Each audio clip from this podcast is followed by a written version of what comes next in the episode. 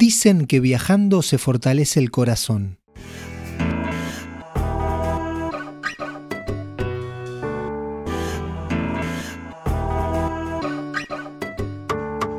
Cambiar la rutina diaria para embarcarnos en un nuevo viaje hacia cualquier punto del globo terráqueo es algo renovador, porque inmediatamente nos pone a pensar qué destinos visitaremos o a qué persona nos cruzaremos una vez allí situados.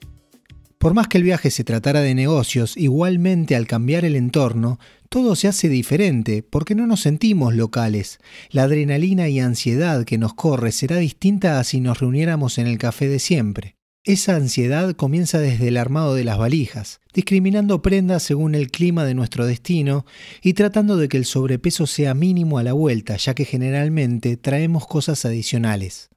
Si tuviéramos la posibilidad de hacer un viaje hacia un pueblo con otra cultura por conocer, sería todavía más enriquecedor. Se comenta que de esos tipos de lugares uno vuelve cambiado, con otro tipo de pensamientos. Inclusive en la actualidad, muchas parejas buscan una escapada individual para poder salir de la monotonía.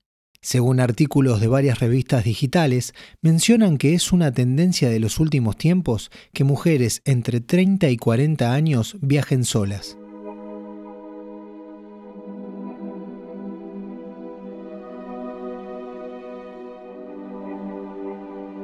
Esta noche, mi cuñada, Nadia, parte desde Argentina hacia Tailandia, solo teniendo reservados los primeros días de hostel. Todo lo que venga después será sorpresa. Hace cinco años estuvo de vacaciones en Australia y desde aquel momento siempre soñó con ir a recorrer el sudeste asiático.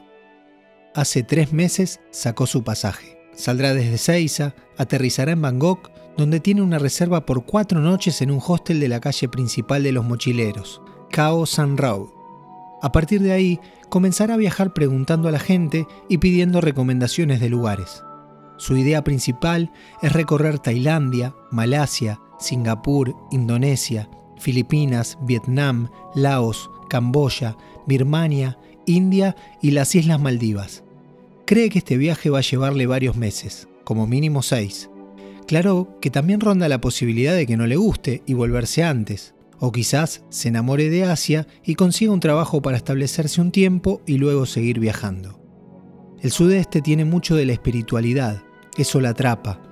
Busca tener un encuentro muy personal consigo misma y aprender de una cultura completamente diferente. Crecer. Este viaje es distinto, porque no son unas simples vacaciones.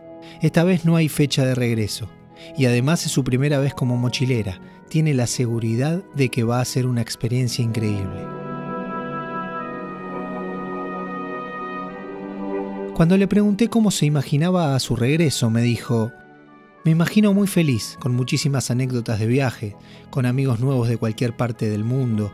Pienso que este viaje me va a volar la cabeza, voy a reinventarme y volveré siendo mi mejor versión. Seguramente, para cuando salga este episodio, ella estará surcando otros cielos.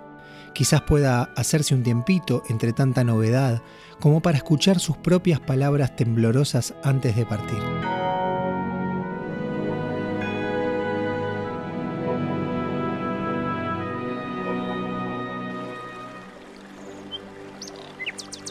Te equivocas si piensas que la dicha procede solo o en su mayor parte de las relaciones humanas. Dios la ha puesto por doquier se encuentra en todas y cada una de las cosas que podemos experimentar. Solo tenemos que ser valientes y empezar a vivir al margen de las convenciones. Lo que quiero decir es que no necesitas tener a alguien contigo para traer una nueva luz en tu vida.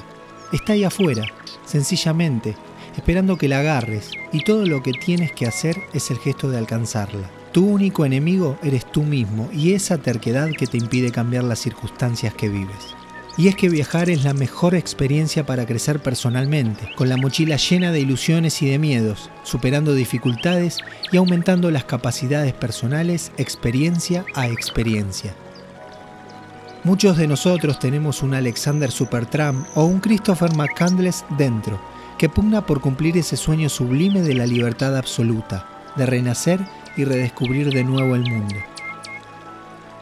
Seguramente, una vez que cumplamos ese sueño, finalmente podamos volver a cantar, pues andar nuevos caminos te hará olvidar el anterior Seguro que al rato estarás amando, inventando otra esperanza para volver a vivir. Soy Pato Lopardo, que tengas un excelente día y te espero en el próximo episodio de Bla Bla.